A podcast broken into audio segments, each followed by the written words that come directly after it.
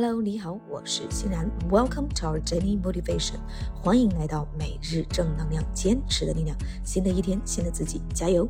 OK，今天的这一句高能英语是：Enrich your life today. Yesterday is history.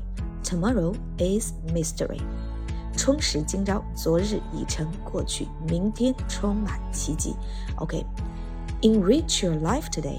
Yesterday is history. Tomorrow is mystery. OK，让我们记住这两个单词：history，过去历史；H I S T O R Y，history。OK，mystery，M I S T E R Y，神奇。OK，so，让我们把整句话来记忆三遍。首先第一遍：Enrich your life today. Yesterday is history. Tomorrow is mystery. OK，第二遍，Enrich your life today. Yesterday is history. Tomorrow is mystery. 充实今朝，昨日已成过去，明天充满神奇。OK，加油！